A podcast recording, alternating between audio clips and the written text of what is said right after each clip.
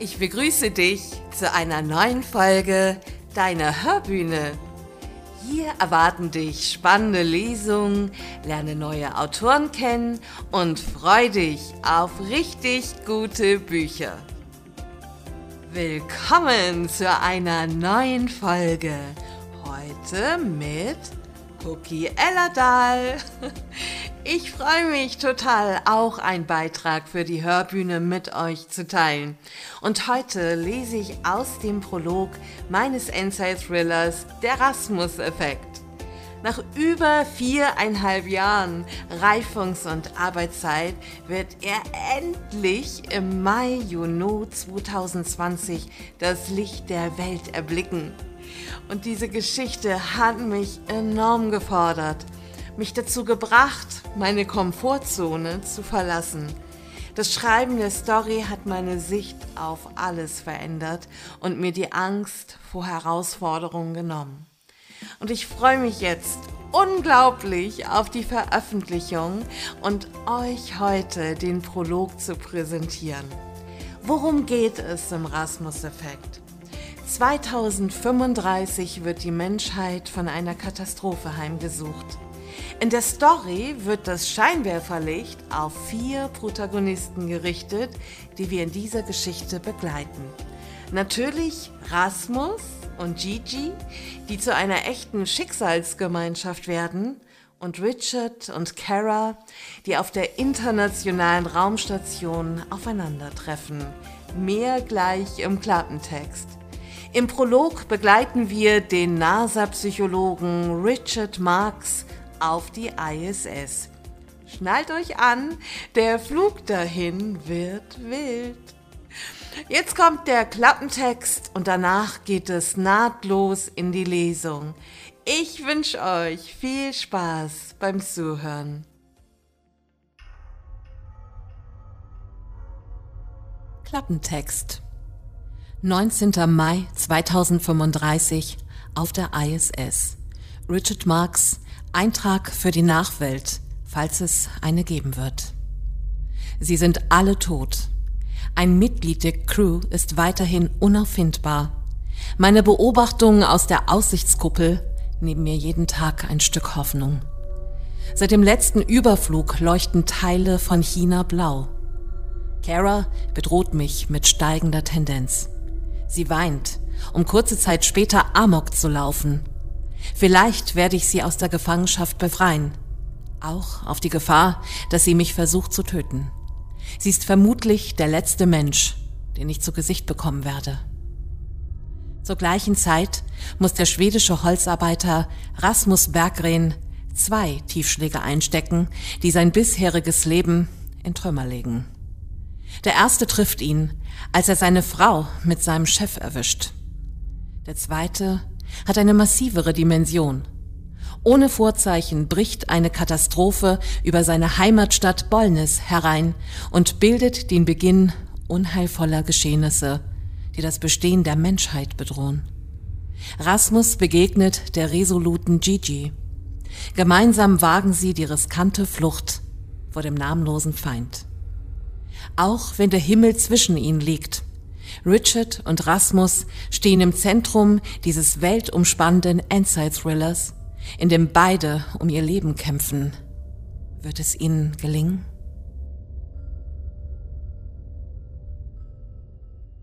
Verdammt, Richard! Sie haben Scheiße gebaut!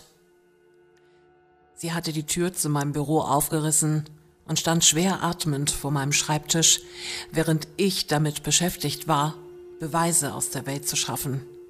Zu spät. Erschrocken riss ich den Kopf hoch, unfähig, etwas zu meiner Verteidigung hervorzubringen, was offenbar weiteres Öl ins Feuer goss. Ich weiß ja, welchen Ruf Sie haben, Dr. Marx. Aber dass Sie dermaßen verantwortungslos gehandelt haben, ist nicht nur beschämend, es ist eine Tragödie. Sie presste die Lippen zusammen, ihre Augen sprühten Funken. Irgendwas musste ich entgegnen, also sagte ich, ohne nachzudenken, Gina, tragen Sie einen neuen Lippenstift? Korallenrot steht Ihnen. Ich musste den Verstand verloren haben.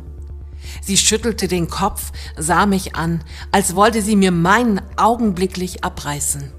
Und hören Sie auf, die Unterlagen zu manipulieren. Ich hasse es, wenn ich unterschätzt werde, Richard. Sie war eine große Frau, nicht nur äußerlich. Ich respektierte sie für ihre Entschlossenheit und ihren Weitblick. Zugleich umgab sie eine Aura, die mich einschüchterte. Gina war ein Mensch mit Format und Prinzipien. Unantastbar.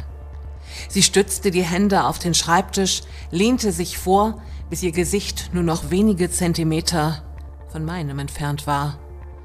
Ich vermied es, ihr in die Augen zu blicken, weil ich die Enttäuschung darin nicht ertragen würde. Stattdessen konzentrierte ich mich auf die gezackte Ader an ihrer Schläfe, die an einen gewundenen Flusslauf erinnerte. Sie sind erbärmlich, Richard. Wenn es die Situation zuließe, würde ich Sie achtkantig feuern. Aber ich habe eine bessere Idee. Sie werden in Ordnung bringen, was Sie angerichtet haben. Die höchste Befehlsgewalt der NASA hatte mir diese herzerwärmenden Worte entgegengeschleudert und noch einige mehr. 24 Stunden später verfrachtete mich ein übermüdeter Pilot nach Florida und ein allzu gesprächiger Fahrer zur Cape Canaveral Air Force Station. Ich wurde in einen Raumanzug gezwängt, der nicht für mich angefertigt worden war, und begab mich auf eine Reise, für die eine systematische Vorbereitung, ein einwandfreies psychologisches Kompetenzprofil und unerschütterlicher Wille unentbehrlich waren. Konnte ich irgendwas davon vorweisen? Etwas Verheerendes hatte sich auf der ISS ereignet und Gina Snyder, die NASA-Administratorin, war davon überzeugt, dass das meinem Fehlverhalten zu verdanken war. Ich fürchtete, sie hatte recht. Der Weltraumbahnhof Cape Canaveral empfing mich mitten in der Nacht. Die hektischen Anweisungen eines schlecht gelaunten Ingenieurs prasselten auf mich ein, während er mich zur Abschussrampe führte und ich, von unguten Gefühlen bestürmt, einen Fuß in die Raumkapsel setzte. Mein Körper passte nicht in den vorhandenen Sitz. Das war nicht verwunderlich, denn er war nicht für mich angefertigt worden, sondern für den Astronauten Fleming de Jong, der vor vier Tagen mit der Astronautin Kara Brooks und dem Weltraumtouristen Donald Parker auf die internationale Raumstation geflogen war. Die Kapsel war so eng, dass die Sitzplätze auf die Körpermaße der startenden Crew zugeschnitten wurden. Auf diese Annehmlichkeit würde ich in den nächsten Stunden verzichten müssen. Machte es einen Unterschied, ob man bequem saß, wenn man mit 26 Millionen PS ins All katapultiert wurde? Vielleicht, aber nicht für mich. Ich ging ohne Vorbereitung hinauf, musste mich in der Schwerelosigkeit bewegen und handlungsfähig bleiben. Was mich dort erwarten würde, wusste nur Gott oder Kara Brooks.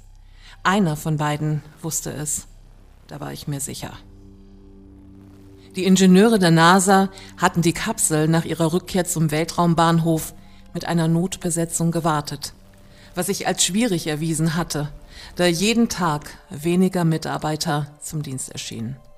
Das galt auch für das Johnson Space Center in Houston, in dem ich mehr als acht Jahre die psychologischen Qualifikationstests der künftigen Astronauten durchgeführt hatte. Nicht nur die US-Raumfahrtbehörde war von diesem plötzlichen Mitarbeiterschwund betroffen. Auch im Space Center wurden die Büros und Konstruktionshallen täglich leerer. Auf dem gesamten Planeten ging etwas Albtraumhaftes vor. Und immer mehr Menschen fielen der Tragödie zum Opfer. Ersten Erkenntnissen zufolge handelte es sich um ein Virus, das sich rasend schnell um den Erdball ausbreitete.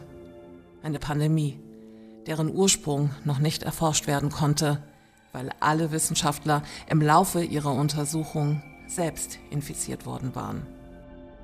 Der Tod hatte einen Rhythmus entwickelt. Das Grauen forderte unzählige Menschenleben.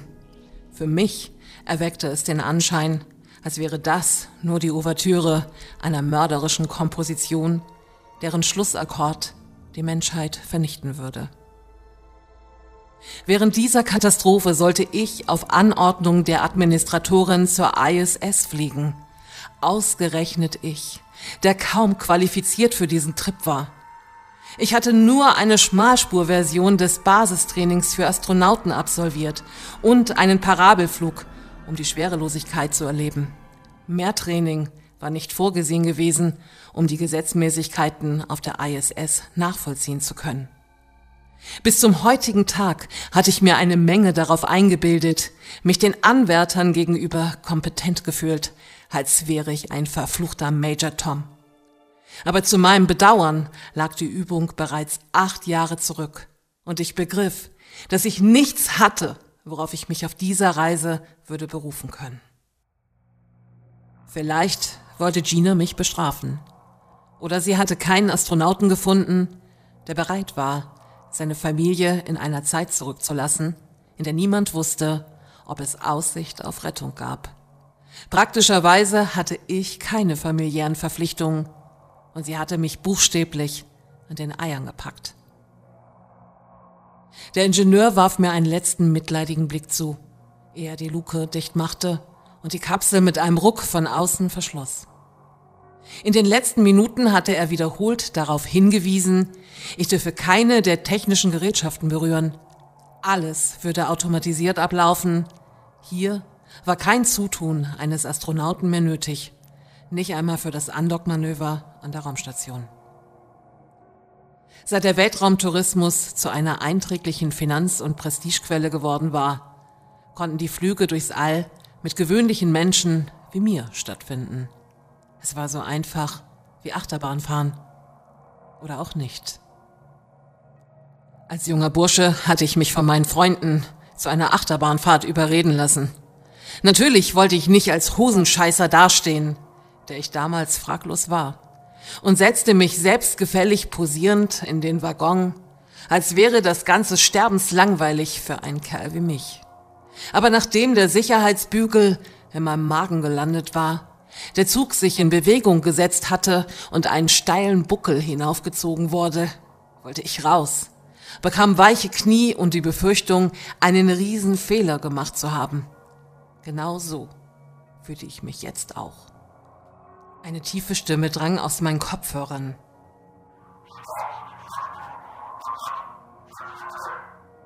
Das konnte ich nicht bestätigen. Der Anzug engte mich ein, der Helm beschlug, weil ich zu schnell atmete. Ich hockte zusammengequetscht in Embryonalhaltung auf dem Sitz und wünschte mir menschlichen Beistand in dieser Sardinenbüchse. Alle Astronauten nahmen persönliche Dinge mit auf die Reise. Fotos ihrer Familie zum Beispiel. Ich hatte nichts dergleichen. Meine Corona bestand aus lockeren Affären, die eine Haltbarkeit von wenigen Wochen besaßen. Ich vermutete, keine meiner zahlreichen Ex-Freundinnen hätte mir ihr Bild zukommen lassen, damit ich mich in diesem Moment daran hätte wärmen können. Ein Umstand, den ich nun bedauerte. Die Kapsel begann zu vibrieren und ich hielt die Luft an. Richard, heben Sie die Hand, um zu bestätigen, dass alles in Ordnung ist.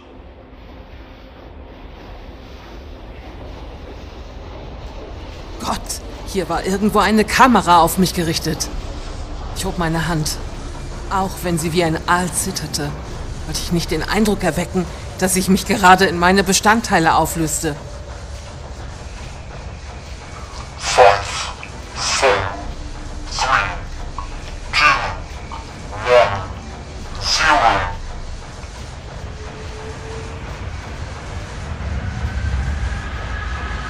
Die Kapsel vibrierte heftig. Lärm fraß sich durch meine Eingeweide wie ein Bass, der keinem Takt folgte. Ich kniff die Augen zusammen und lauerte auf den Moment, in dem die Achterbahn sich in Bewegung setzen würde. Er überfiel mich mit einer Gewalt, die meine wildesten Fantasien übertraf. Die Hölle brach aus. Ich wurde brachial in den Sitz gedrückt, als hätte sich ein Riese auf mich geworfen, der im Sinn hatte, meinen Körper zu einem maßgeschneiderten Sessel für sich zu formen. Mir wurde schwindlig. Das Atmen fiel mir schwer und meine Zunge drängte sich nach hinten in meine Kehle. Der Lärm nahm so irrsinnige Ausmaße an, dass mein Kopf explodieren wollte. Zeugte der Start ein euphorisches Gefühl, wenn man ein jahrelanges Training hinter sich und überaus viel Glück gehabt haben musste, um hier zu sitzen? Ich vermute es. Für mich war dieser Irrsinn nicht die Erfüllung meiner Träume. Vielmehr war ich die nächsten acht Minuten damit beschäftigt, zu überleben. Achtmal 60 Sekunden Todesangst, Einsamkeit und Bedauern. Acht Minuten können verdammt lang sein. Meine Gedanken waren bei Kara. Das war verrückt und unbegreiflich. Ich wollte sie ausblenden und sah das rote Kleid. Es flimmerte vor meinen Augen wie eine Fata Morgana. Endlich befand ich mich im All und die Schwerelosigkeit empfing mich sanft. Mein Herz beruhigte sich um ein paar Schläge.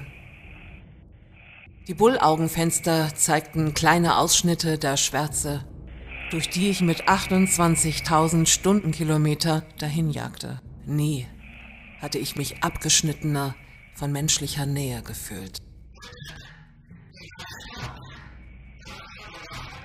Die unvermittelte Kontaktaufnahme jagte meinen Puls erneut in die Höhe.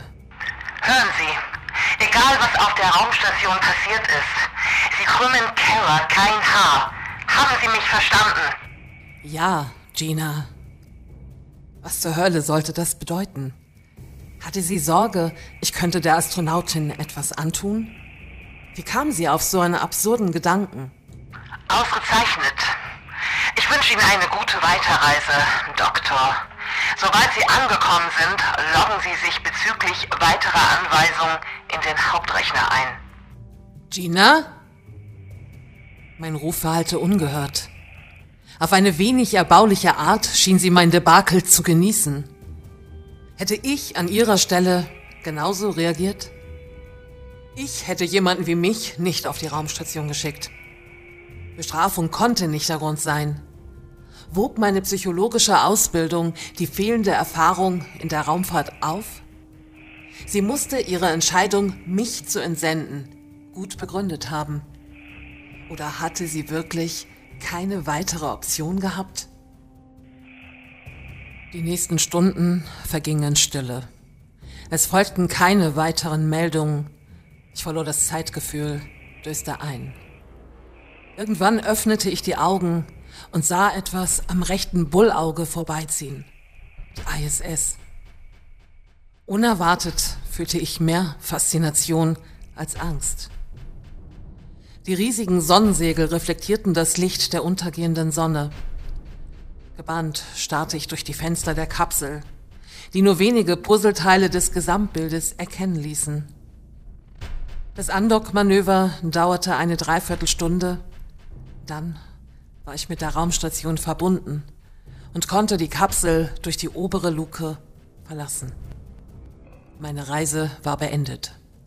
Ich hoffte, es würde ein Zurück für mich geben. Die wenigen Menschen, die mich vor meinem unerwarteten Aufbruch verabschiedet hatten, schienen nicht an ein Wiedersehen zu glauben. Fürchteten sie ihren eigenen Tod oder meinen? Ich wusste es nicht. Aber ich wollte jeden einzelnen von ihnen sehen, sobald ich wieder auf der Erde gelandet wäre. Daran klammerte ich mich. Hoffnung ist ein mächtiges Konstrukt, genau wie die Rakete, die mich hierher befördert hatte. Bevor ich die Luke öffnete, atmete ich einmal durch. Dann entriegelte sie sich und offenbarte eine diffuse Sicht in den engen Schleusengang der ISS. Die Architektur der Raumstation ist vorstellbar wie ein Gebilde aus mehreren miteinander verbundenen Containern, vollgestopft mit technischem Equipment. Diese Module sind in Arbeits- und Wohneinheiten gegliedert. Neben den Forschungsbereichen gibt es sechs Schlafquartiere. Der Aufbau unterteilt sich in aktuell 42 Module. Vergleichbar mit einer über 400 Quadratmeter großen Wohnung oder dem Innenraum eines Jumbojets. Obwohl ihr Ende mehrfach besiegelt zu sein schien, weil sie mit ihren über 35 Jahren nicht mehr als sicher galt, wurde das Programm weitergeführt, in ihre Nachrüstung und Erhaltung investiert. Immerhin handelt es sich um das bisher bedeutendste Bauwerk der Menschheit. Mühsam entledigte ich mich des Raumanzugs. Ohne den gewohnten Bodenkontakt kippte ich dabei in alle Richtungen und stieß an die Wände der Raumstation. Das würde noch interessant werden. Ehe ich registrieren konnte, was mich am Ende des Schleusengangs erwartete, stach mir ein metallischer Geruch in die Nase. Schwerfällig süß und mariniert mit Verderblichkeit. Einen Moment befürchtete ich, rückwärts hinzuschlagen, doch es existierte keine Schwerkraft, die mich zu Boden zog. Halssuchend schnappten meine Hände ins Leere. Im selben Augenblick spürte ich Feuchtigkeit, die dumpf auf meine Haut traf. Reflexartig wischte ich mir übers Gesicht, fühlte den sonderbaren Charakter der Flüssigkeit. Etwas Dunkles regte sich in mir. Eine abwegige Assoziation versetzte mich in Panik. Ich riss die Augen auf, versuchte etwas zu entdecken, doch die Dunkelheit verhüllte ihren Ursprung. Der Geruch zermürbte mich, je länger ich ihn inhalierte. Wo steckte die Crew?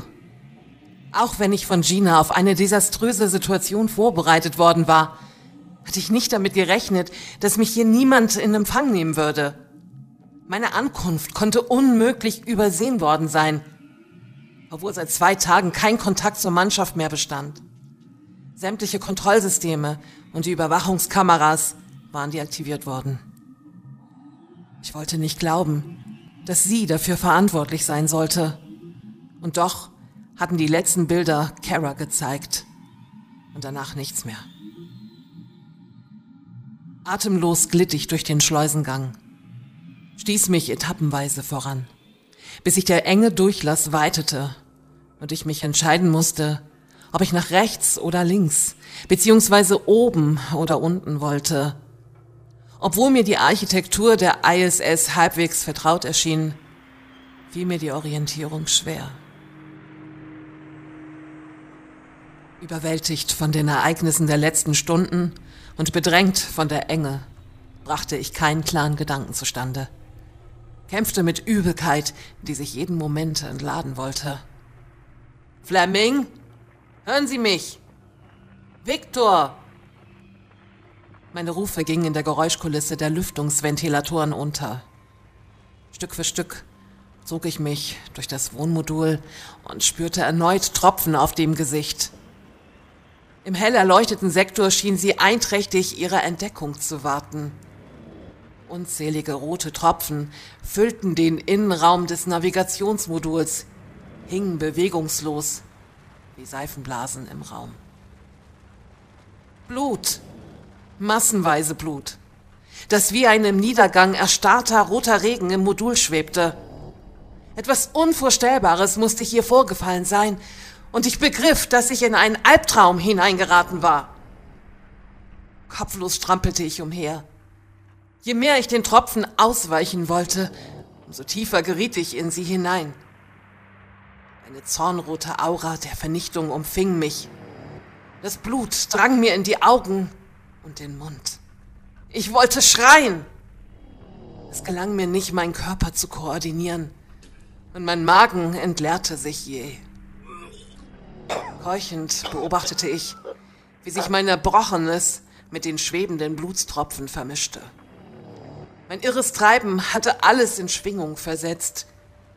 Die abstoßende Ansammlung von Flüssigkeiten prallte gegen die Steuereinrichtung. Trainingsgeräte und jegliche Begrenzung blieb dort haften, ohne herunterzutropfen. Das war noch nicht das Finale. Jetzt entdeckte ich Blut im russischen Svesta-Modul. Es überzog die Wände, das Inventar und Gerätschaften, als hätte hier ein wahnsinniger Schlachter gewütet. Ich stieß mich ein Stück weiter hinein und betrachtete das Blut aus der Nähe. Es wirkte älter. Die Flecken sahen wie getrockneter Lack aus. Nie hatte ich so viele gegensätzliche Regungen zugleich empfunden. Ich wusste nicht, was hier passiert war, aber auf eine unerträgliche Art sollte ich daran beteiligt gewesen sein. In der blanken Aluverkleidung des Lagerraums entdeckte ich die verzerrte Spiegelung einer Gestalt, meiner eigenen. Garniert mit Blutflecken und Erbrochenem, taxierte mich ein desolat aussehender Mann mit düsterer Miene. Trotz meiner 1,90 Meter wirkte ich winzig, als wäre ich angesichts des Grauens zu einem Wicht geschrumpft. Mein Gesicht war abstoßend beschmiert und wirkte älter als 39. Kara? Alles in Ordnung. Wo sind Sie? Meine Stimme klang gedämpft und mir selbst fremd. Schweigen. Vorsichtig zog ich mich durch die Module. Wieder trafen mich Blutstropfen und ich presste die Lippen zusammen. Nacheinander öffnete ich vier der sechs Schlafquartiere und steckte den Kopf hinein. Keine Spur. Nun verblieben nur noch wenige Bereiche, in der sich die Besatzung aufhalten könnte. Meine Hände schwitzten. Jede Berührung der Einrichtung hinterließ Spuren meiner Anspannung.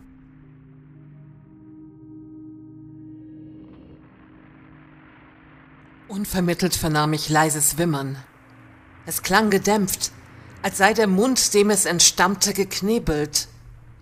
Die Schluchzer wirkten seltsam kindlich. Mich schauderte es, und jeder Muskel meines Körpers straffte sich in der Erwartung, was als nächstes geschehen würde. Gleichzeitig registrierte ich aus den Augenwinkeln eine Bewegung in der russischen Node One Unity. Ich wirbelte herum, stieß mich durch den blutbefleckten Gang und versuchte die Szenerie zu begreifen. Weiß Gott, was hier passiert war. Hier füllte sich erneut alles mit Blutstropfen, die sich warm auf meiner Haut niederließen. Einen Augenblick später entdeckte ich sie. Sie kauerte weinend am Ende der Passage. In den Armen hielt sie einen reglosen Körper. Viktor. Kara umfing ihn beinahe mütterlich, schien ihn zu trösten, presste ihn an sich. Sie bemerkte mich nicht, war völlig in ihr Tun vertieft. Jetzt konnte ich ihr Profil erkennen. Sie schien mit Viktor zu sprechen. Ihre Kiefer malten lebhaft. Grauen erfasste mich. Etwas stimmte an diesem Bild nicht. Kara? Wachsam näherte ich mich. Kann ich helfen? Ist er verletzt? Sie hob den Kopf und durchbohrte mich mit ihrem Blick. Der Doktor, höchstpersönlich. Ich bin beeindruckt. Ihr Lachen klang wie ein Knurren. Willst dir einen Nachschlag holen? Armer Schatz. Die ganze Reise umsonst. Verpiss dich. Ihr Tonfall senkte die Raumtemperatur, als würde sie Frost speien. Gänsehaut ätzte über meinen Nacken. Meine Hände zitterten. Um Kontrolle bemüht, wollte ich ihr nicht zeigen, wie sehr mich ihr Anblick entsetzte. Tut mir leid. Draußen ist es kalt und ich habe meine Handschuhe vergessen. Verpiss dich, Richard. Nochmal sag ich es nicht. Ich erkannte diese Frau nicht wieder. Aber sie durfte mich nicht in die Defensive treiben. Das kränkt mich. Schließlich bin ich gerade erst angekommen. Übrigens, schön Sie zu sehen, Kara. Verlass die Station. Hau ab! Ich kann nicht. Geh, Richard! Geh! Die letzten Worte kreischte sie wie eine Furie. Bevor ich reagieren konnte, stieß sie sich mit beiden Füßen blitzschnell von der Wand ab und schleuderte mir Viktor entgegen. Ich prallte gegen die Decke des Moduls. Kara schoss auf mich zu, verpasste meinem Brustkorb einen Tritt. Ich hörte Rippen knacken und bekam keine Luft mehr. Dann verschwand sie. Ächzend krümmte ich mich zusammen, segelte haltlos durch die Einheit. Die Schmerzen prügelten auf mich ein.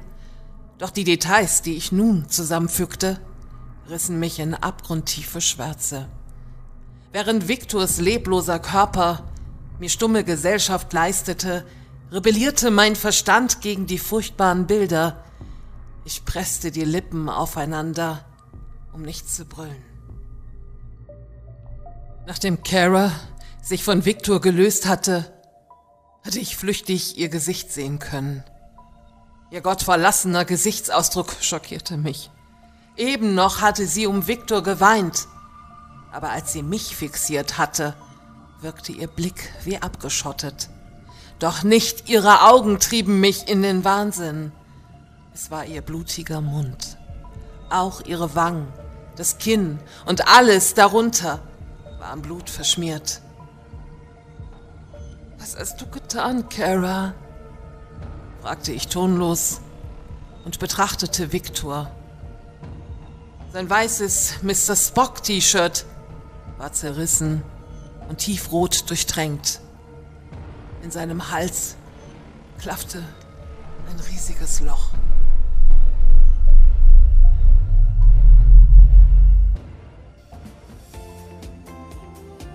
Das hat so einen Spaß gemacht. Und ich freue mich, dass du heute dabei warst und dir die Lesung ja, des Prologs vom Rasmus-Effekt angehört hast. Und wenn du jetzt richtig Lust bekommen hast, das Buch zu lesen, nur noch einen kleinen Moment Geduld. Aktuell befindet sich das Manuskript noch in Lektorat, aber im Mai, spätestens im Juni wird es erscheinen. Und dann findest du es als E-Book und Taschenbuch bei Amazon und als Hardcover überall im Handel. Ja, folgt mir auch gerne auf Instagram, da bin ich auch Cookie Ellerdahl. Da werde ich natürlich dann den konkreten Veröffentlichungstermin auch nochmal ganz genau mitteilen. Und bis dahin kannst du dir gerne mal Schnipsel durchlesen, die ich da schon lange poste, oder dir den Buchtrailer anschauen. Besuch mich auch gerne auf meiner Webseite unter www.cookie-ellerdahl.de. Ich freue mich. Ja, und heute am Erscheinungstag der Lesung habe ich auf Instagram natürlich einen Beitrag dazu geschrieben und würde mich wahnsinnig freuen, wenn du mir mitteilst, wie dir die Lesung gefallen hat. Und dann würde ich mich auch noch riesig freuen, wenn du die Hörbühne, die es mittlerweile eigentlich überall gibt, wo es Podcasts gibt und jetzt auch auf YouTube, wenn du sie abonnierst und ja, einfach unsere Lesung mitverfolgst. Alle Autoren, die da lesen, würden sich riesig darüber freuen. Ja, ich danke dir, dass du heute dabei warst und freue mich schon aufs nächste Mal. Deine Cookie.